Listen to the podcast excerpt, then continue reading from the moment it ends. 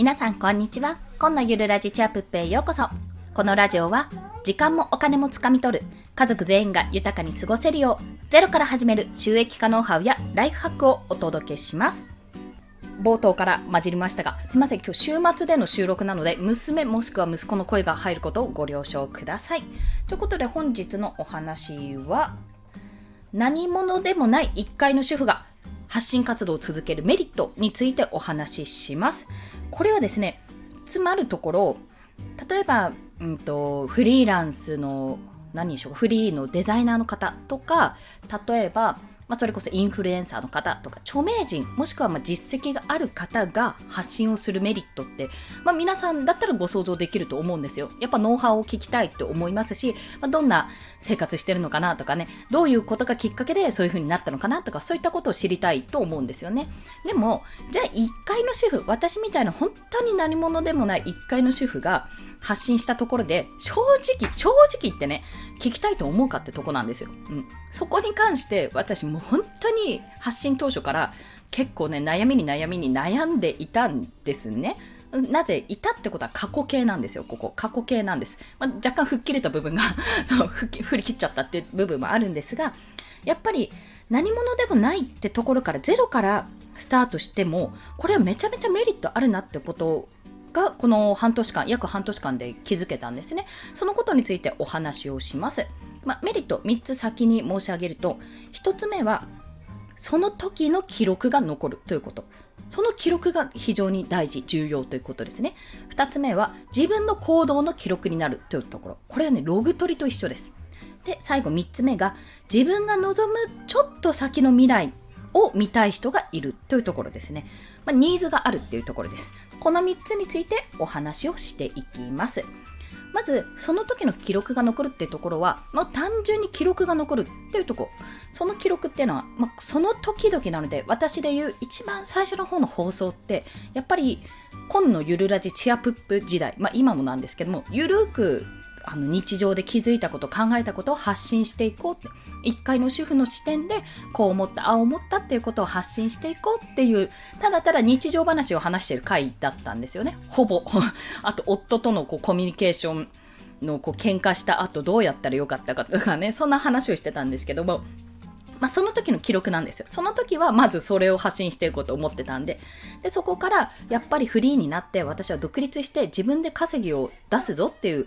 形になったんですね。あ、違うな。その前に、ブログとか、音声配信もそうですけど、自分のコンテンツを持って収益を仕組み化すると、まあ、不労所得を作るっていうところを目標にした発信にしたんですよ。2番目に。まあ、もちろん今もそれは続いているんですが、そこからいろいろこう試行錯誤して絵本の読み聞かせとかもやったり、あとは産後うつ予防ラジオってことでママさんに向けたあの、子育てあるあるとか話したりね、こういった対策をしましょうみたいなことを話した、生活ネタに近いものも話したりして、いろいろ曲折得て、とりあえず今の形になってるわけですね。で、今の形は何かというと、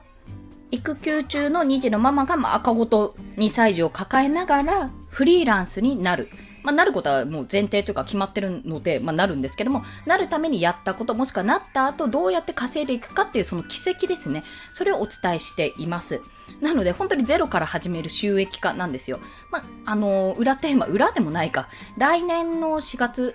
には、もう収益、目標収益月収20万を獲得するってことは目標にしてます。もちろんそれ以上稼げるんだったら全然稼ぎたいので、どんどんどんどんやっていきたいところなんですけどね。まあそんな感じで、その時々の記録が残って、私、あ、昔こうだったよねって、あ、そっからこういう変遷遂げたよねっていう風な形でね、なんか、なんとなく消しちゃったりするじゃないですか。日記とか、あの、ブログとかも最初のうちの、ちょっとこれは恥ずかしいな、この文章なっていうものってなくしちゃったりしがちなんですけども、まあ、私の場合なくしてなくて、そのまま残すことによって、もしかするとね、あの、黒歴史的な部分があるかもしれないんですけども、まあ私発信するときに基本的に恥ずかしい、というか自分がこれ発信したくないなって思ったことは発信してないので大丈夫かと思うんですけども、まあそんな形で記録が残ることによって、これ、後々の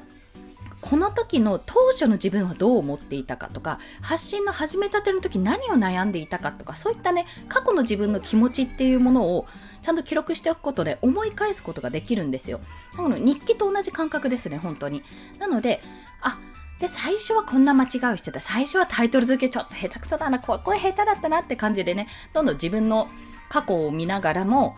過去を見ながら修正もかけられる。そういった点でその時の記録が残るってことが非常に重要です。そして2つ目は自分の行動の記録になるということ。ログ取りですね。これはね、あの、まあ、言ってしまえば、自分の尻を叩くような感覚です。はい。やってなかったらやってなかったで、やっぱり日付とか残るじゃないですか。特に私今ブログで、あの、久々に確認したら1ヶ月以上更新してなかったとかもあったりして、うわワードプレス全然更新してないって下書きばっかり残ってるみたいなことがあったんですよ。で、やっぱりそういうものが記録に残るので、まあ、あの、ログをね、取ってるんですけど、私自身も、あの、写経何文字やったって1日ごとのログを取ってるんですが、それと同じように記録として残ると。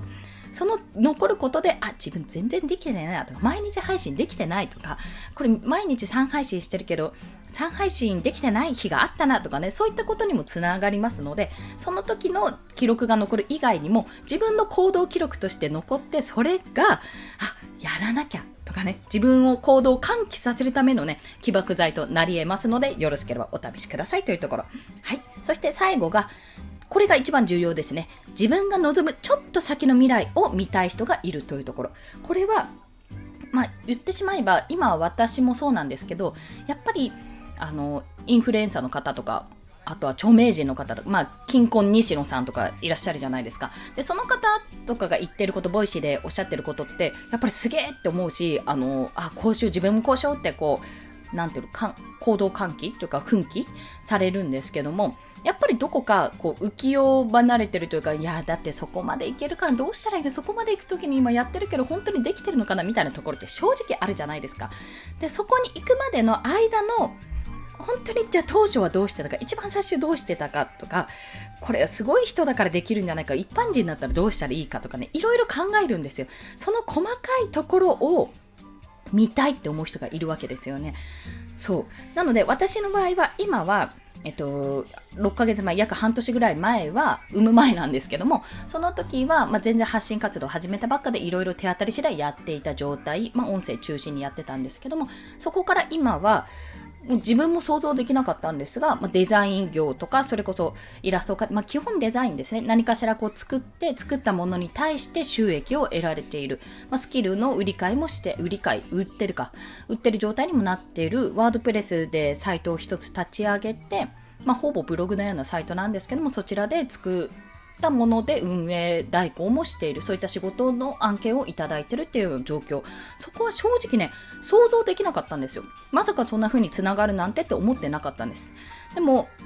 これって、おそらくですけど、半年前の自分だったら、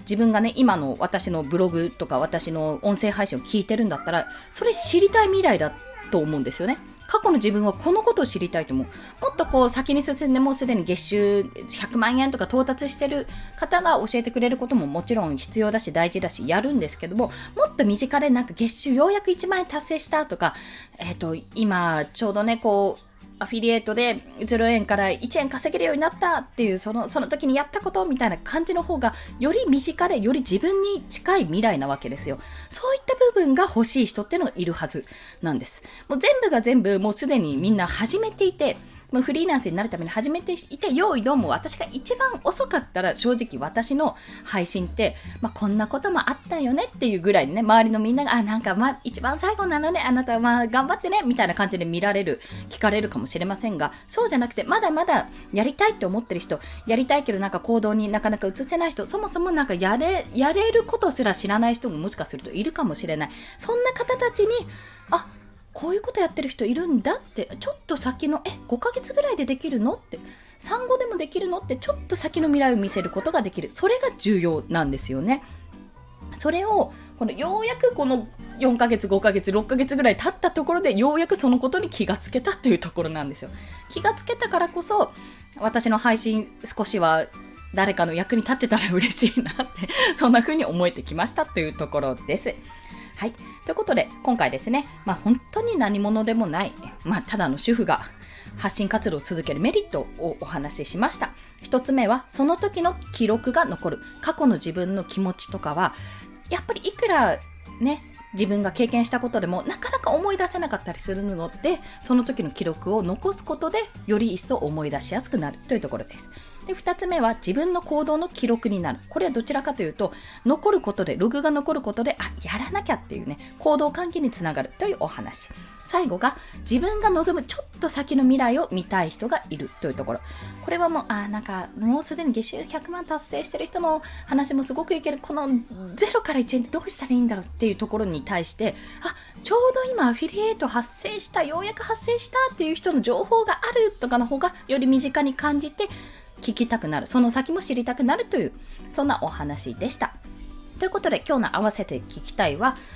な、そんなですね、ただの主婦が本を出しましたというお話です。はい。まあ、Kindle 本2冊目なんですけども、これ、えっ、ー、と、産後うつに悩むママさんに伝えたい音声配信のすすめという本を出しました。これは私が、ただの、まあ、その、それこそ1階の主婦である私でも、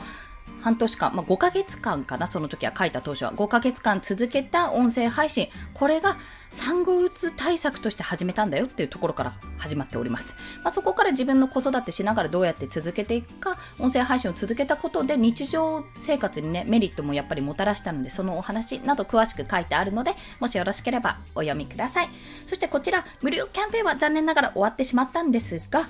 え Kindle Unlimited だと読み放題プランに入っておりますので、普通に読めます。まあ、実質無料です。もう、その Kindle Unlimited に入ってる方はですね、その月額内で読めますし、なおかつまだ体験したことない方、30日間無料で体験できますので、これを機にね、漫画とかお好きな方、いろんなね、なんだっけな、ブルーピリオドとか、なんか、そういえばお知らせで来てた気がする。5月30日の夕方時点の情報ですが、なそんな形で有名どころの漫画もね、その読み放題プランで読めたりするので、雑誌もそうですし、あと、書籍ですね。割とね、池早さんとかね、あと周平さんもそうですし、大悟さん、メンタリスト大悟さんの方も結構ね、読み放題プラン入ってるんですよ。なので、これを機にね、バーって、あの、Kindle なんてファーって読めるので、よろしければお試しください。リンクを貼っておきます。すいません、娘の声が入っちゃいました。それでは、今日もお聴きくださりありがとうございました。この放送、いいねと思われた方、ハートボタンもしくはレビューを書いていただけると、泣いて跳ねて喜びます。ということでですね、今日5月30日日曜日、なんか通り雨みたいな時があったんですけども、まあ、基本的に私は家で過ごしておりました。子供たちと一緒に クッキー作ったりしてね、まあ、有意義な週末を送っていたんですけども、まだ夕飯、いや、風呂、夕飯、寝かしつけとまだまだね、作業はございますので頑張っていきたいと思います。皆さんも今日も一日頑張っていきましょう。コンでした。ではまた。